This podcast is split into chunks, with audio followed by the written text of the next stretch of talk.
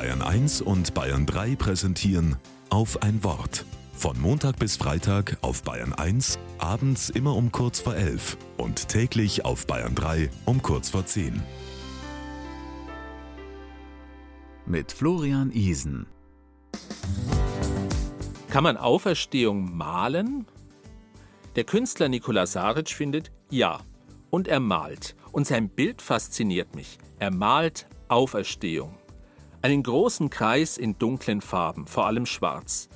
In diesen dunklen Kreis setzt er einen kleinen Kreis in Rot, sehr intensiv.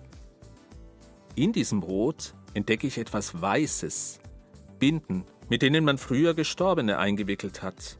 Drumherum einige Menschen, sie staunen, denken nach, wundern sich, schauen ernst. Der Mensch, der auferstanden ist, den sieht man nicht auf dem Bild. Ich bleibe hängen an diesen Farben. Schwarz, die Farbe für Nacht, Tod, Trauer, Mangel, das Verdrängte, das Unbewusste, das Geheimnisvolle. Und Rot, die Farbe für Energie, Lebendigkeit, intensives Leben, Leidenschaft, Aggression, Revolution, Blut.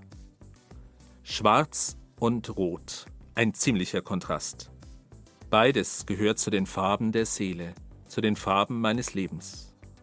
Mir sagt dieses Bild, such Auferstehung dort, wo es schwarz und rot ist in deinem Leben, wo es intensiv ist, leidenschaftlich, vielleicht auch anstrengend, wo Gegensätze aufeinanderprallen, wo du nicht weißt, wie das alles zusammenpassen soll, wo dein Leben ganz anders ist, als du es wolltest.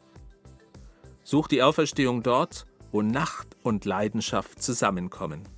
Befrei dich von Binden, die dich einengen und festhalten.